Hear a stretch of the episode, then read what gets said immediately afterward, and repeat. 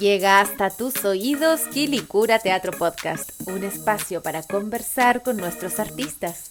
Aquí encontrarás todo sobre nuestros festivales y ciclos de teatro.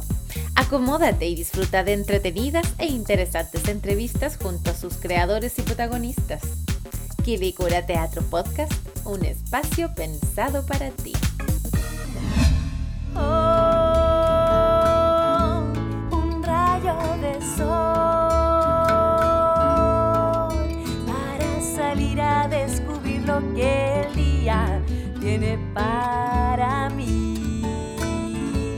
Lo que acabas de escuchar fue la música de Teatro de Ocasión, la compañía que se involucra desde las artes escénicas con la primera infancia. En este episodio nos acompaña Fernanda Carrasco y César Espinosa, dos de sus integrantes quienes han participado en nuestros festivales y ciclos. Queremos saber por qué Teatro de Ocasión, a qué se debe el nombre de la compañía. Teatro de ocasión porque nosotros como compañía empezamos a existir cuando recién salimos de la universidad, el 2002, que salimos del Arcis junto con César y con el Álvaro, los tres. Es verdad. Y, y ahí armamos una compañía de teatro popular que estaba como ligada al universo de la comedia del arte, de los misterios bufos, de los la- juglares. de la juglaría. la juglaría. Y, y esa compañía se llamó La Fiambre. Ese era nuestro nombre oficialmente. Y luego dejamos un largo tiempo de trabajar juntos, cada uno se fue a sus lugares, César se puso a trabajar mucho con Trío Teatro Banda, nosotros con el Álvaro estábamos con Los Mendicantes, con La Mano Ajena, con hartos proyectos muy bonitos, y confluimos para trabajar para la infancia, que era algo que nunca habíamos hecho. Entonces, eh, era otra ocasión. Entonces nos juntamos a decir, no, ya no nos podemos llamar la fiambre, es como, Claro. es otro, Era enfoque, otro contexto. otro contexto. Entonces, así nació como, es el nombre de ocasión, es para Claro. esta ocasión, teatro de ocasión. ¿Qué compras de ocasión? Teatro de ocasión. Y ahí fue como el giro en una conversa. Me acuerdo que estábamos con Zombie hablando. de Había, eso. había varias Varios personas. amigos, Hasta sí. la Maca, Simonetti también Sí, estaba ahí en esa sí, conversación. Estábamos todos ahí divagando, Divagando. una tardecita después del almuerzo, tomando un café. Y ya. Y teníamos que presentar un proyecto. Ese era, eso era. Era como el proyecto de, de- de inicio de este, de este de, de proceso. este proceso. Y dije, ya, pero ¿cómo nos llamamos? No nos podemos llamar la fiambre. En realidad, ¿cómo? Esta es la ocasión. Teatro, Teatro de, ocasión. Y ahí quedó. Fue hace como 12 años atrás, cuando, o 13, el 2009 yo creo. 2009. Sí. Sí, el 2009 tiene que haber sido. ¿Se acuerdan del viaje redondo, chiquillos? Y Sí, claro. Hermoso, sí. Estamos, de hecho, pensamos grabarla ahora en muy poco tiempo. Sí. Tenemos una reunión justo ahora después ahí pa- para organizar una bonita grabación de esa obra que lo merece. Ese fue un proyecto, eh, un fondar regional que nos ganamos, adjudicamos el 2013, eh, con el equipo, que el, el- el equipo lo compone, bueno, María Fernanda Carrasco, Álvaro Sáez, eh, Daniel Piratini, que es nuestro sonidista eh, y también eh, productor musical, compositor también, eh, y Belén Barza, que es la iluminadora, diseñadora integral, y ese- eso somos el equipo, y yo, por supuesto.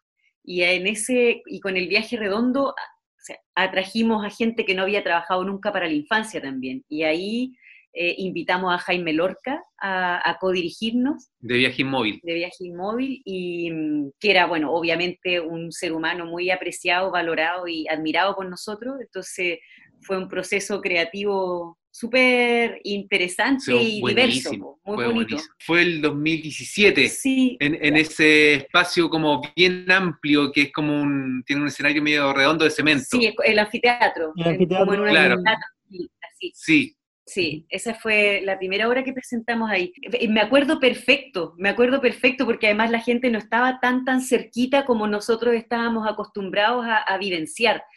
Eh, sin embargo, el viaje redondo es un espectáculo que es muy visual y muy sonoro, que genera muchas atmósferas muy atractivas. Entonces, a pesar de la distancia o, o de, o este gentío, ¿no es cierto?, que, que quizás no, no, no estaba tan, no estábamos tan habituados, hubo una gran concentración, hubo una gran Sí. complicidad y cercanía. Fue además una función que no era de, en la mañana, sino que más bien hacia la empezó tarde. como a las ocho, en la tarde, como noche, esa claro. esa hora. Y, y el público era muy variopinto y eso a nosotros nos gusta mucho porque los espectáculos, si bien están enfocados en la infancia, están enfocados en todas y en todo. O sea, siempre decimos, no es necesario conseguirte una guagua para ir a vernos, o un niño o una niña, porque al final familia somos todos, todos. Entonces, siempre hemos tenido esa visión y, en Quilicura eso ocurrió en, esa presentación del viaje redondo, fue como súper potente. Sí, además que el viaje redondo también genera esa atmósfera, bueno, eh, aparte la visualidad, el, diseño eh, integral que hace Belén, está también muy bien cuidado y muy bien creado el, sonoro, el diseño sonoro, perdón, que, está a cargo siempre del Daniel Peratini, bueno, somos los compositores, los músicos compositores, eh, Fernanda cantante,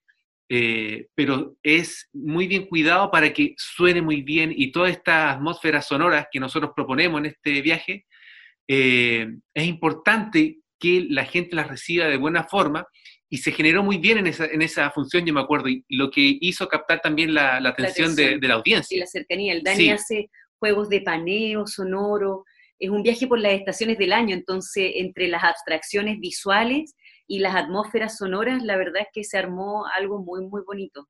Genera mucha complicidad. Y, en esa obra nosotros eh, ocupamos la técnica del Foley, que es la, el Foley, la técnica del Foley es la postproducción de audio de una, del cine, ¿no? Cuando se quiebra un vaso o se cierra una puerta, todos los pasos, hay, eso se graba después en otro estudio y hay, hay dos o tres personas haciendo todos esos sonidos, ¿no? Y hacen toda esa postproducción. Ese es el Foley.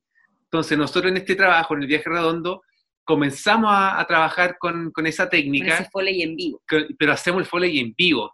Eh, entonces se ve toda la materialidad, se ve la artesanía de ese trabajo y eso también lo, la, lo que cautiva al público. Claro, porque las, o sea, en el fondo la magia está a tu disposición, no está escondida. Entonces es bonito eso. todos se sienten parte en el fondo.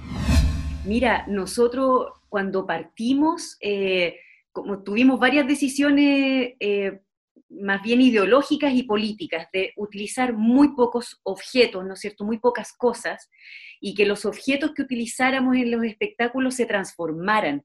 Es decir, que un espectáculo, o sea, que, que un objeto tuviese mil posibilidades y se exploraran esas mil posibilidades. Y justo en el, en el proceso justamente del viaje redondo, aparte de trabajar con Jaime Lorca como codirector, tomamos talleres con Rodrigo Malbrán de La Mancha, que sintió una cercanía muy bonita también con nuestra compañía, pese a que nosotros no estudiamos en La Mancha, somos del Arcis, teníamos sí una, una raíz muy, muy pariente del trabajo de La Mancha. Entonces, justamente en este proceso empezamos a profundizar y a explorar en el trabajo los objetos tanto con Jaime Lorca como con Rodrigo Malbrán.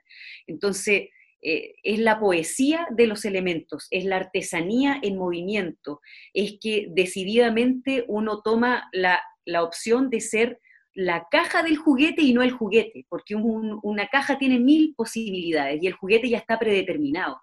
Eso es lo que tienen los objetos, que eh, pueden ser cualquier cosa, pueden hablar de cualquier cosa, no hay un límite cuando trabajas con un elemento que transformas, porque tú invitas a una, a una ilusión, tú invitas a un imaginario y ese imaginario puede sostener cualquier historia. Entonces el trabajo con el objeto o con las marionetas o con los elementos es un trabajo que a nosotros nos da muchísima libertad y que hemos podido explorar, bueno, partimos con Teloncillo, con nuestro primer espectáculo, con la codirección de Teloncillo Teatro de España, después Jaime Lorca nos llevó a, otras búsquedas, que se llama Malbrán nos llevó hacia su visión de los objetos, después empezamos a trabajar con la Tita Jacobelli, que también fue eh, bucear en, el universo que ella nos entrega. Entonces, cada, eh, cada visión con la que hemos trabajado ya es parte de la poética de la compañía, o sea, eh, por eso siempre hablamos de que somos una familia, porque realmente estamos ya, con la gente con la que trabajamos, estamos emparentados y, y se puede ver en la poética de la compañía, cada una de sus manos está en nosotros. TUM es el relato de tres hermanos que nos cuentan la historia de su patio, el lugar donde jugaron, crecieron y exploraron. Entrañables personajes acompañan a los niños y los invitan a un misterioso viaje bajo la tierra. ¿Qué recuerdos tendrá Fernanda y César de esta obra? Tume es una obra muy querida, es, el primer trabajo que hicimos con Tita Jacobelli como directora eh, y es un trabajo que nos sumergió en un proceso creativo de laboratorio súper intenso en el que chocábamos con los mismos paradigmas o con las visiones que cada uno tenía de lo que se podía o lo que no se podía hablar para la infancia. Y Tume es un viaje por el ciclo de la vida y de la muerte. Entonces, eh, eh, exploramos con la tita con elementos, partimos explorando con elementos súper primarios como piedra, ella trajo palos de caburgua, ¿cachai? Unos palos antiguos que habían estado años en el lago, eh, puros elementos tierra, así, tierra, agua, agua, en fin. Como que nos fuimos en la ola más pachamámica Absolutamente. para montar esta obra. Sí, y fue muy bonito porque finalmente eh, la dramaturgia nosotros la vamos escribiendo en el laboratorio, no, no, no, partimos la obra con un texto escrito, ni con la música hecha, sino que va ocurriendo. Y en esta guía de la tita eh, terminó TUM siendo el espectáculo con el protagonista Palín, que eran cuatro palos que en escena se transforman en un perro.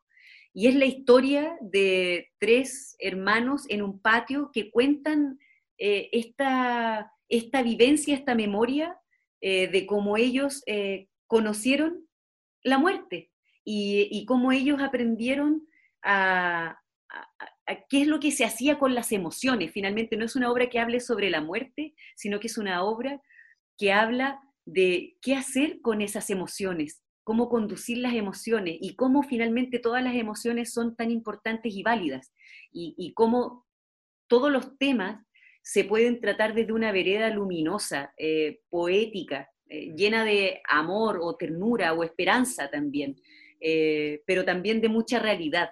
Setum tiene todos esos elementos súper potentes y de una temática que rara vez se trata y se, se, llega con ella al, al, universo de la infancia ¿no? y del público familiar. El camino que uno ha recorrido en su vida, todas las experiencias, todo lo que ha vivido, siempre va a estar presente, por lo menos en nuestro caso, eh, en un proceso creativo. O sea, todo lo que te ha pasado, eh, lo que tu familia, eh, lo que has trabajado, tus gustos, tus no gustos, eh, tu eh, apreciación musical de tal cosa o qué sé yo, etcétera. Yo creo que uno vierte todo lo que sabe, todo lo que tiene, todo lo que trae consigo en un proceso creativo. Por lo menos a nosotros nos pasa eso.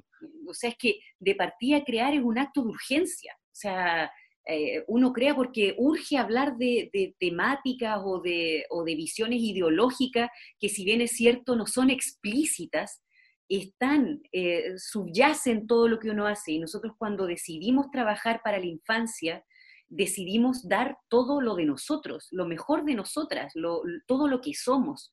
Y por supuesto que ahí están tus visiones estéticas, tus visiones eh, personales, tu, tu mirada del mundo, tus opiniones y, por cierto, tus gustos, ¿no? O sea, claro. nosotros entendimos que finalmente cuando partimos trabajando para la infancia no sabíamos lo que queríamos hacer, sabíamos lo que no queríamos hacer, sabíamos de ese universo del que queríamos tomar distancia, que era esta visión infantilizadora del arte o facilista del arte para la infancia o resultativa del arte para la infancia, para generar espectáculos que fuesen desafiantes y atractivos para nosotras mismas, para nosotros. Entonces es como, eh, doy todo porque también lo quiero todo, ¿no? O sea, yo voy a ver un espectáculo y quiero que me conmocione, que me emocione, que me lleve por, por distintos espacios, por atmósferas. Por lo tanto, todo eso está en nuestros espectáculos porque eso es lo que gustamos como espectadores también. Está todo, está todo lo que somos. ¿Qué los atrae para hacer finalmente teatro para la primera infancia? Bueno, la, la idea primaria fue de César, que estaba viajando harto por Europa con los trío teatro banda justamente, y por ahí por el 2006, 2007, 2007. Eh, conoció eh, experiencias de artes escénicas para la primera infancia, para segmentos de seis meses a dos claro. años, de, muy, muy específico. de tres a cinco años. Sí, con, con, eh, tuve la, la, oportunidad de ir a un festival en España y que lo organizaba una asociación de compañías que trabajaba para la infancia y la juventud, todas las compañías, España, claro, sí. TV España.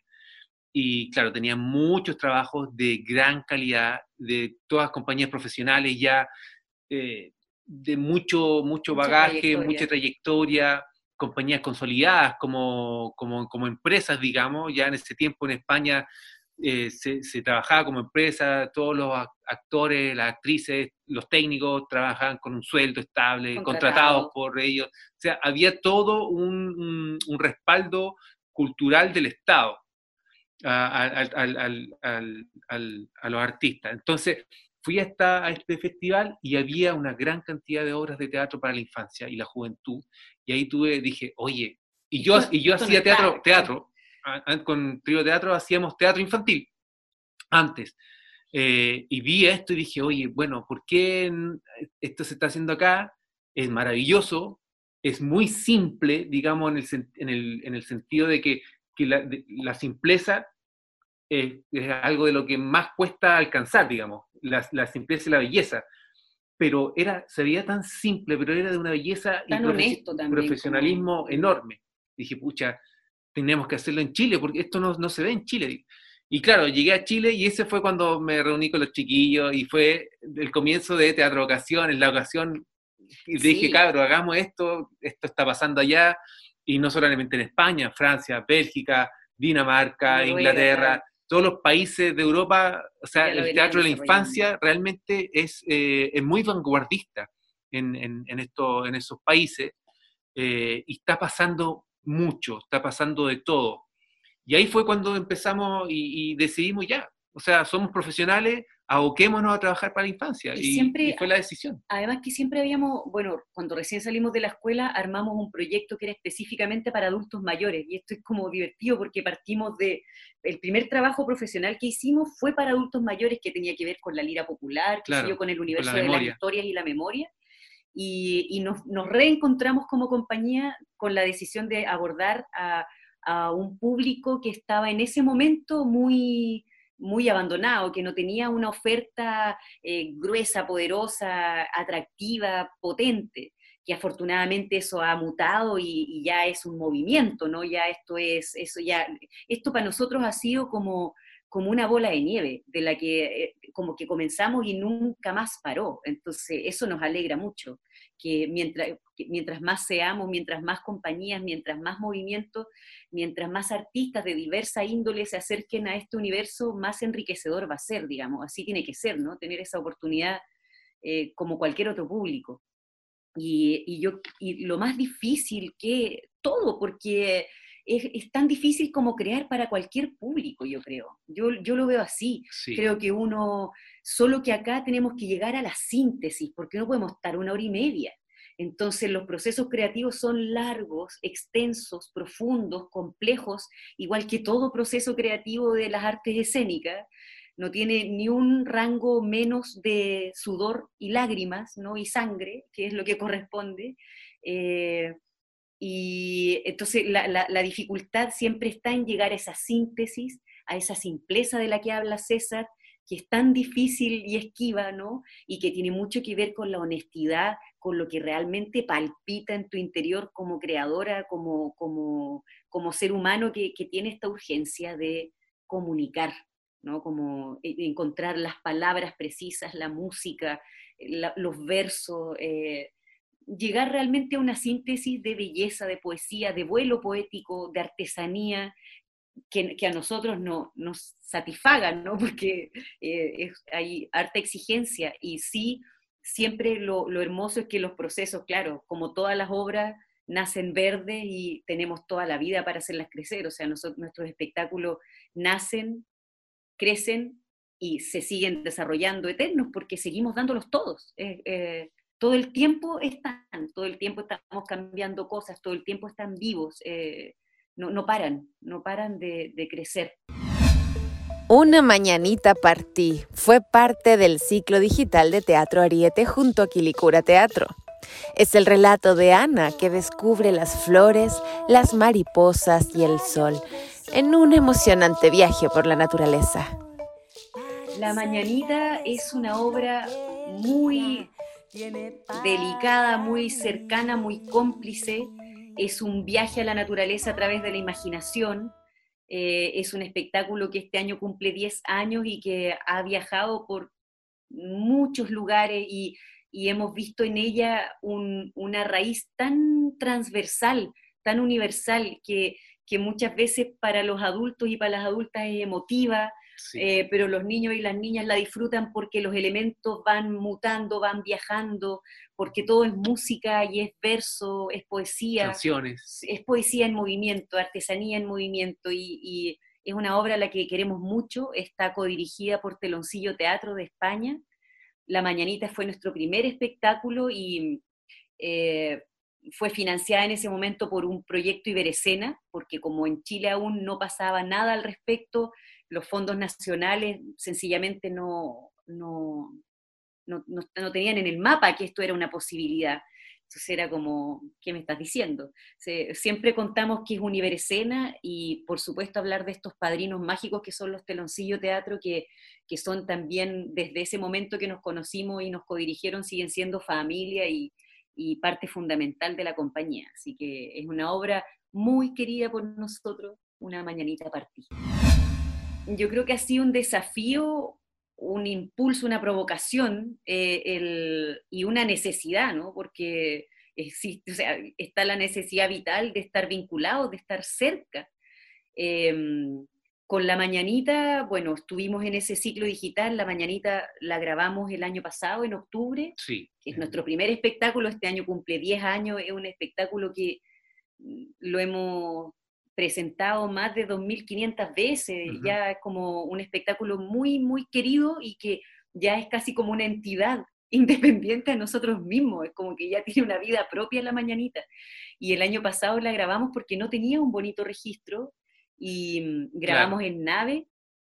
Fue súper en medio de la pandemia, así nos, juntamos en octubre del año pasado, el Álvaro estaba acá en Concepción, viajó a Santiago, toda una producción, nave estaba recién abriendo como para las primeras cosas, así muy piola, y, grabamos la mañanita con, con todo el amor que podíamos, con toda la intensidad que podíamos para traspasar la, la pantalla, es como da una sensación casi de de como esta, necesidad de estar y de no poder estar, de, tocar la cámara, ¿no? de traspasar la cámara. Y la mañanita quedó con un, con un muy bonito registro. Pero este desafío de pasar a lo virtual lo vivimos más con, con, bueno, con todo el universo de cápsulas artesanales audiovisuales que hemos estado desarrollando y con el paso que hicimos de Lucila, Luces de Gabriela, a Radio Lucila. Ese es como el, nuestra, nuestro ejemplo más potente de, este traspaso, este, esta nueva creación, eh, como dice la nona de puesta en pantalla, de un algo, ¿no? Como, y eso fue lo que hicimos, eh, fue en agosto del año pasado, por ahí. En agosto, en agosto. En agosto del año pasado, que fue una invitación de Jaime Lorca, también nos provocó diciéndonos, mira, no quiero que, no quiero mostrar Lucila Luces de Gabriela así como ponerle play, sino que, que hagan algo sobre Lucila Luces de Gabriela. Y, o háganla, pero háganla en la casa, no intervengan en, su casa, intervengan en modo pandemia y claro. Y, esa fue la provocación, la invitación de Jaime para, su para, la, rebelión de, los, muñecos. Y nosotros le dijimos, claro, y cuando después de decir claro, empezamos a ensayar con la Tita, con la Belén a distancia, con el Dani a distancia, teniendo que resolverlo todo con un computador, con una mesa de sonido de este porte, con la microfonía y todo en nuestro living. Y, ahí fue un proceso creativo nuevo, o sea, tuvimos que armar otra artesanía, jugar con la cámara, con las proporciones, encontrar otro juego, otro, otra, otra poesía para la cámara y salió Radio Lucila, que es otra obra, o sea, claro, es la, es la Lucila, Luces de Gabriela, pero es otra obra, está, está hecha distinta, el sonido fue todo un desafío, César con el Dani Piratini que está en Berlín, eh, con otros horarios, así viendo, ya hagamos esto, bajamos un programa, realmente fue una creación, así, y, y con intenso, así como en un mes y medio, una cosa así, un mes, sí. trabajando, pero. Día y noche hasta que logramos lo que, era necesario. Claro, y en un principio la función iba a ser en vivo, o sea, íbamos a hacer la función por Zoom, em, pero en vivo e indirecto, digamos. Eh, pero el internet a veces fallaba, entonces como que se nos caía el internet y decíamos, oh, y se acercaba la fecha de, tener esta obra, Y, y claro, tomamos la decisión, no, grabémosla en Zoom y después la mostramos grabada, pero hicimos una pasada de una. Hicimos una pasada antes una- y se mostró. Sin edición, Sin edición. ¿cachai? Sí. Es- y eso fue el resultado y eso y quedó muy, muy Qué bonito. O sea, sí, que- porque está, o sea, en el fondo está en vivo, si era como, Claro. lo que pasa es que si tú se te perdía un segundo de conexión, perdías la configuración de sonido, que es para nosotros súper delicado, y claro, pues el sonido quedó, la gente que la vio no podía creer que estaba así como en vivo, tiempo real, sin edición, sin postproducción, era así cruda, pero quedó súper bonita.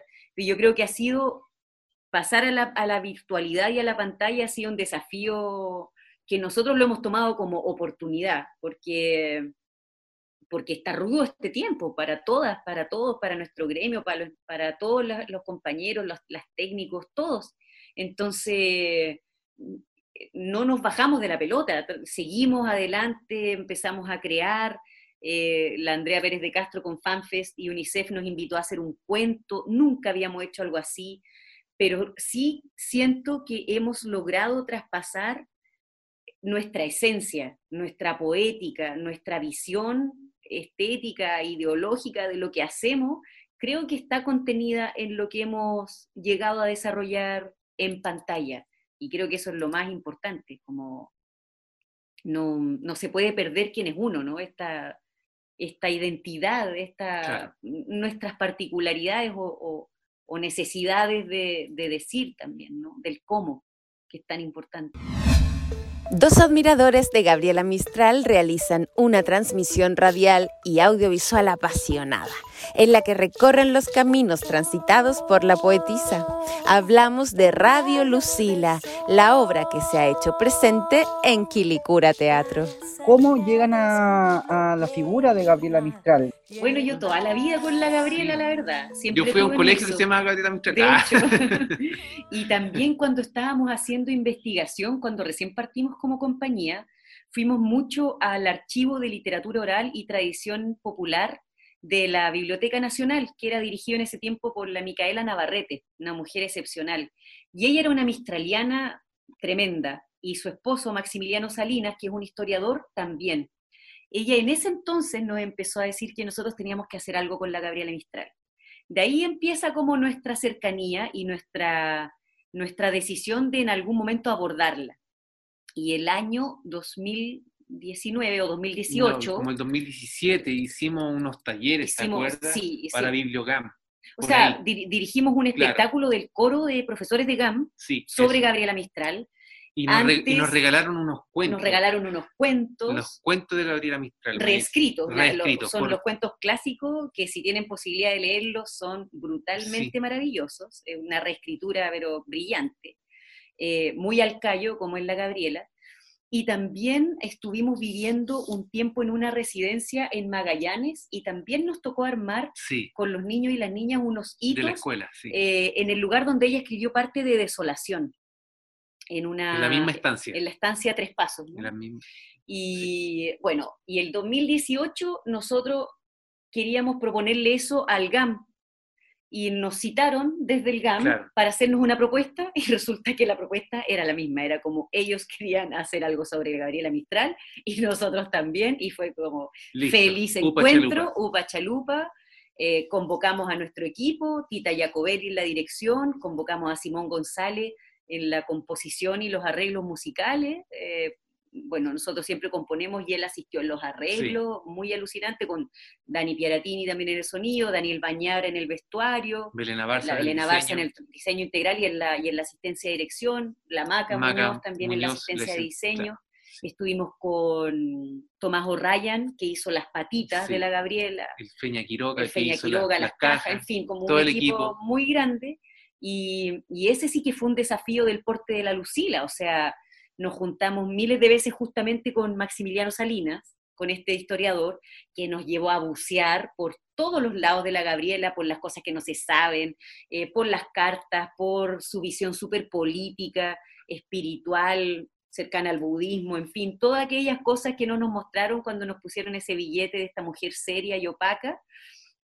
Eh, con Maximiliano exploramos la risa de Gabriela La el goce, dulzura. la dulzura, esta mujer indígena que se tiraba por los prados, patas para arriba y que descolocaba a todo el mundo, que incomodaba a todos los poderosos. Que le, Eh, le, le gustaba tocar la tierra, Exacto. su- oler la tierra, caminar a pie descalzo, Y una mujer que además... eh, golosa, buena para las cosas dulces. todo lo que no, todo lo Sí. que uno no se puede imaginar, ¿no? Y, y- y esta mujer que de alguna forma educó a, a- a la oligarquía, a la, a la aristocracia chilena, o sea, no sé, Eduardo Frei Montalva contaba que ella le abrió los ojos con respecto a miles de cosas que él desconocía, o sea, el, el tipo estaba en Francia y esta mujer le empezó a hablar de los indígenas de su tierra que él no tenía en su mapa mental, entonces ella alfabetizó de la tierra, alfabetizó de la vida, de la entraña, ¿no? De esas cosas que no estaban permitidas decirle a las, mujeres. Ella, ella hablaba como ninguna otra mujer,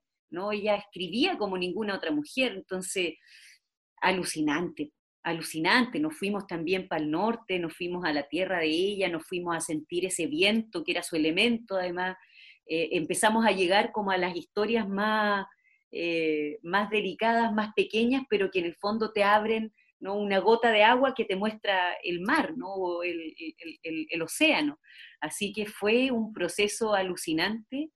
Quisimos dejar esta visión de esta mujer enorme, inabarcable, de esta mujer que sembró el mundo en un momento que viajar no era como ahora, bueno, ahora no, digamos, antes de ahora, y que, y que, es, que, que es una caja de sorpresas, finalmente. Y esa es como la, inquietud que le dejamos a las niñas, a los niños que quizás no habían escuchado sobre ella, que, que esta es una mujer sorpresa y que cada uno puede encontrar su caja de sorpresa y su arista de la Gabriela. Y en distintos momentos de tu vida podrás encontrar una que, que se te haga más cómplice, más coherente, más cercana, o más vanguardista, o más loca, o no sé, como es una mujer infinita. Tuvimos la fortuna, la suerte de adjudicarnos un fondar de trayectoria este año, eh, acá en, la región de la Araucanía, y ese fondar es una creación nueva del quinto espectáculo de Teatro Ocasión, y hemos estado ensayando. Hemos estado ensayando toda la semana, ya llevamos un mes y medio de ensayo. Nosotros acá, en el sur, la directora es Mariana Muñoz, que está en Santiago, eh, nuestro sonidista Daniel Peratini está en Berlín, y nuestra diseñadora Bailena Barça están en Madrid. Y hemos estado ensayando un mes y medio, todos reunidos por Zoom o por Meet, etcétera, por las plataformas virtuales.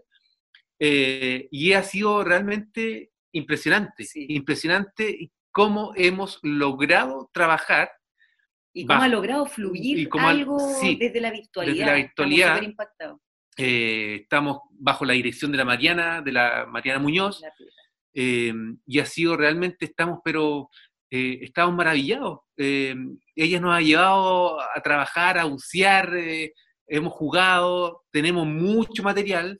eh, estamos creando una obra que la pretendemos estrenar presencial. Claro. No es una obra para hacerla por Zoom. No ni- tiene ni- pretensiones virtuales, no, pero está siendo creada en la virtualidad. estamos nosotros aquí ensayando en nuestra, en, esta, en nuestra pieza, esta salita de ensayo, que es una pieza. Sí. Eh, estamos aquí con los instrumentitos, nos movemos un poco, ella nos va dirigiendo, vamos guardando, vamos grabando las sesiones. Hasta improvisamos. eh, y tenemos ya mucho material del cual estamos muy sorprendidos y con la única que nos hemos visto del equipo es con la Ana Archa, que está haciendo como una especie de asistencia de dramaturgia y que anduvo acá en el sur y nos pudimos ver.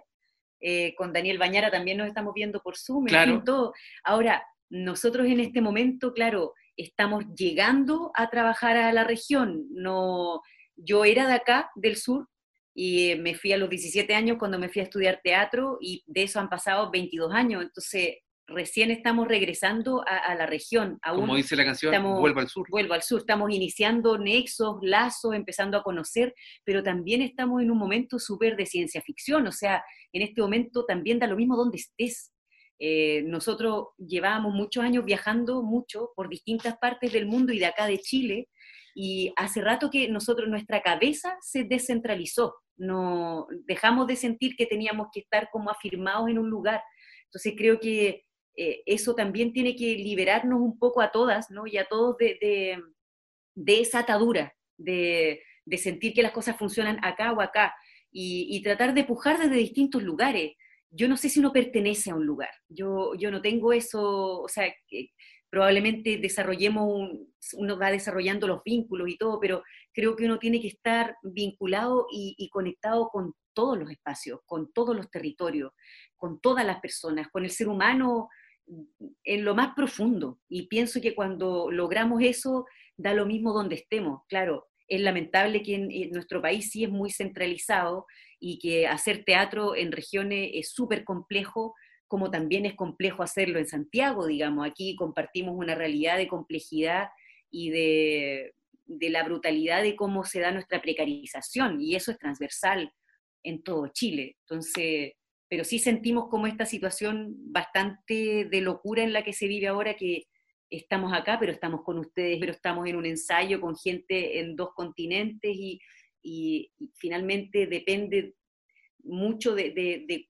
cuán, cuán, cuánta hambre, ¿no? De, hacer, de, continuar, de, perseverar, de, decir, de hacer. Y somos unos agradecidos de tener esa, ese apañe también grupal, esta familia creativa que, que, se va complementando con, con, cada uno de nosotros. Eh, eso es muy, yo creo que es lo que nos mantiene sanos, ¿no? Mental, espiritualmente, estar creando. Porque si no, de verdad estaríamos en la depresión máxima, si nadie sabe qué pasa mañana, ¿no? Como el nivel de inestabilidad, de incertidumbre, de abandono de, de nuestras instituciones, ¿no? Chicos, en ese sentido, ¿ustedes creen que luego de, la pandemia deberían conservarse eh, estas instancias como obras por, Zoom, obras grabadas? En realidad depende de cada, de cada uno, de cada artista, de cada compañía o de cada centro cultural, si quiere mantener este tipo de, formato, eh, por supuesto que es válido. Ahora, cuando se acabe esto, y que espero que se acabe pronto, va a haber, vamos a correr todos, a abrazarnos y a encontrarnos y a hacer funciones donde sea. La fiesta infinita. La fiesta infinita va a ser, eh, el reencuentro infinito. Eh, pero creo que es una posibilidad, una, como lo decía delante Fernanda, es, un descubrimiento, una oportunidad que tuvimos esto de, de, explorar esta posibilidad, este formato. Eh, yo creo que cada uno también en este proceso fue descubriendo otras capacidades que no sabía que tenía. Por mm. ejemplo, desarrollar cápsulas audiovisuales o etcétera, no sé. Creo que para, para quien quiera hacerlo es totalmente válido y para quien no también. O, sea, yo creo que va a seguir sí o sí. O sea, es un hecho que, que, tiene, o sea, va a tener el matiz positivo de poder estar, eh, de no tener eh, excusa para no estar juntos, ¿no? Para no conversar, para no plantearnos problemática o problematizar en común, estemos donde estemos, desde cualquier territorio. Yo creo que todo el universo del conversatorio es un universo muy rico, que nos ha devuelto el alma al cuerpo en muchas ocasiones, como sentir esta humanidad, ¿no es cierto?, este poder conversar, encontrarnos de alguna manera, yo creo que eso no se va a perder. Yo creo que eso solamente va, va, solo se va a desarrollar. Si por supuesto que las cosas llegan para quedarse, se desarrollan, crecen y, se extienden, ¿no? Pero, pero sin duda que tenemos mucha ilusión del reencuentro, de, de, de estar juntas, de estar vinculándonos de nuevo y de verdad esta fiesta infinita yo lo creo así, lo hemos hablado sí. con la Pepa en la creación que estamos haciendo, ¿no? Como esta necesidad de festejo, de, de, todo lo que no hemos festejado, de todo lo que no nos hemos encontrado, abrazado. De todos los abrazos que no nos hemos dado. Exacto, exacto. Y nosotros creemos mucho en eso, o sea, el, el teatro popular, la fiesta, la, el vínculo, el goce, el holgorio, eh, siempre han sido súper importantes para nosotros en todos los proyectos que hemos desarrollado a lo largo de nuestra carrera. Entonces siempre hemos reivindicado la fiesta y el carnaval, ¿no? La carne vale. Y, estamos en un momento en que se nos tiene un poco prohibida. Y eso es como antinatura. Yo, a mí, yo, yo lo que mantendría sería después de cada función presencial, eh, conversatorio. Creo que es algo que, que, nos ha gustado mucho, encontrarnos, eh, intercambiar opiniones, escuchar comentarios, sobre todo de las niñas y los niños. Mm, Creo que es, es, es, fundamental, es fundamental darle ese espacio de, convención, que sean convención constituyente. Los niños que tengan que sean constituyentes, que ellos den su opinión y, sus visiones y sus anhelos, sus deseos, sus gustos, sus no gustos, qué es lo que quieren, qué es lo que no quieren. Creo que es vital. Es importante que, que, la infancia, realmente adquiera el, el, lugar. que se merece, que es, es fundamental. Volvamos un poco a Quilicura Teatro. Nosotros hemos entrevistado a varios actores, actrices, directores, dramaturgos, y hay como un consenso. Todos eh, recuerdan eh, los festivales y ciclos de Quilicura con mucho cariño, cuando eran presenciales, ¿cierto? Cuando la gente iba en masa a ver las obras.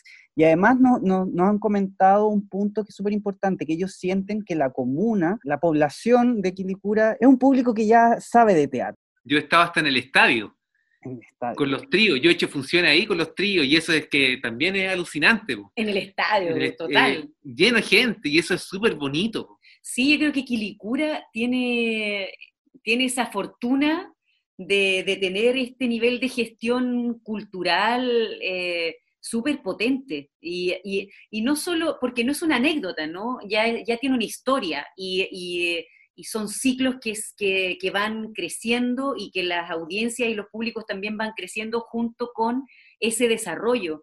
Entonces encuentro que mm, es un público eh, cómplice, son cercanos, son participativas, son, eh, van, asisten, vibran, se quedan, conversan, eh, justamente por lo que ustedes dicen, ¿no? Como yo creo que hay, eso lo que genera también es un sentido de pertenencia súper potente como de la comuna, ¿no? De, saber que estás viviendo, que habitas un espacio que, te está alimentando también el alma, que no solamente se preocupa de las cosas resultativas, sino que de, tu alma, de tu desarrollo sensible, de, tu, desarrollo humano.